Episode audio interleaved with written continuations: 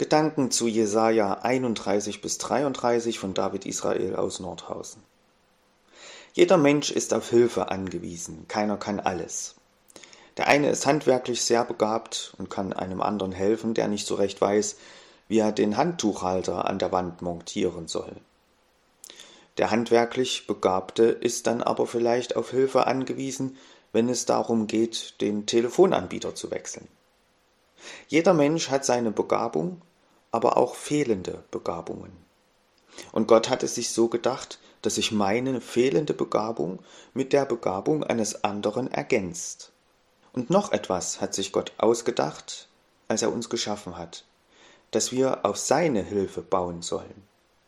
Ja, der Mensch im Allgemeinen kann nicht alles, aber wir haben Gott, auf den wir vertrauen sollen und den wir um Hilfe bitten dürfen bei den großen Dingen, die wir überhaupt nicht in der Hand haben, aber auch bei den kleineren Alltagssorgen.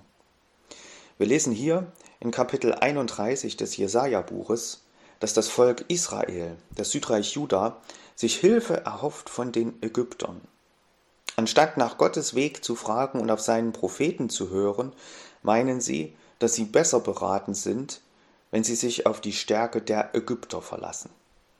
Bedroht durch die Assyrer unsicher über die eigene Stärke, da sucht man die Hilfe bei den Ägyptern, obwohl sie in der Geschichte mit Ägypten durchaus schlechte Erfahrungen gemacht haben.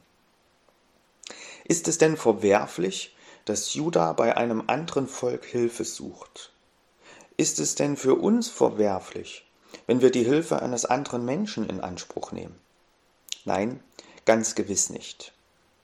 Die Kritik an Juda bezieht sich darauf, dass sie Gott nicht um Hilfe und auch nicht um Rat gebeten haben. Gott ist es, der den Überblick hat, der den Lauf der Geschichte kennt, der Geschichte, die hinter uns liegt, aber auch der Geschichte, die vor uns liegt. Gott weiß, was wir brauchen und er weiß, was gut ist. Er ist der beste Ratgeber. Schon in Jesaja 9, wo das Kommen des Messias angekündigt wird, da wird der Messias mit dem Titel Wunderrat bezeichnet. Jesus als der Messias ist als Gottes wunderbarer Ratgeber zu uns gekommen. Man hat dem Wunderrat Jesus viele Fragen gestellt, manchmal gemeine Fangfragen, aber auch zutiefst menschliche Fragen. Jesus hatte immer eine Antwort, er hat niemanden ratlos zurückgelassen. Und er ist auch für uns heute ein wunderbarer Ratgeber. Er weiß, was gut ist, und er weiß auch, was nicht gut ist.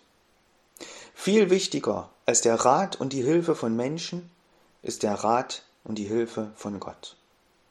Menschliche Hilfe ist gut und wichtig und oftmals wirklich ein Geschenk des Himmels, aber Menschen können auch nur begrenzt helfen. Gottes Hilfe dagegen ist unbegrenzt. Das Volk Israel hat das selbst schon erlebt.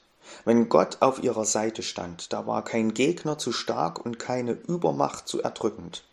Mit Gott gibt es keine auswegslosen Situationen.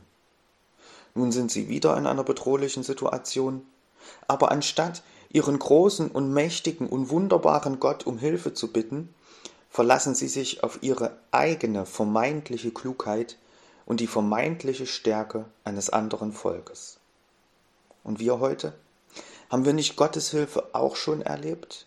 Können wir nicht auch von wunderbaren Dingen berichten, die er schon für uns und in unserem Leben getan hat? Auch in unserem Leben gibt es die kleinen und großen bedrohlichen Situationen und Herausforderungen. Noch immer gilt, unserem Gott ist kein Problem zu groß und es gibt bei ihm keine hoffnungslosen Fälle. Vielleicht wartet auf Sie heute auch eine Herausforderung oder das eine oder andere Problem. Dann legen Sie es doch Gott hin und bitten Sie ihn um Hilfe. Das hilft gegen die Sorgen, denn dann dürfen wir wissen, unsere Herausforderungen und Probleme liegen in Gottes Hand und dort liegen sie gut und ihm ist nichts unmöglich. Und manchmal schickt Gott dann auch eine Hilfe durch einen guten Freund, der uns weiterhelfen kann. Gott sei Dank. Ich wünsche Ihnen einen gesegneten Tag.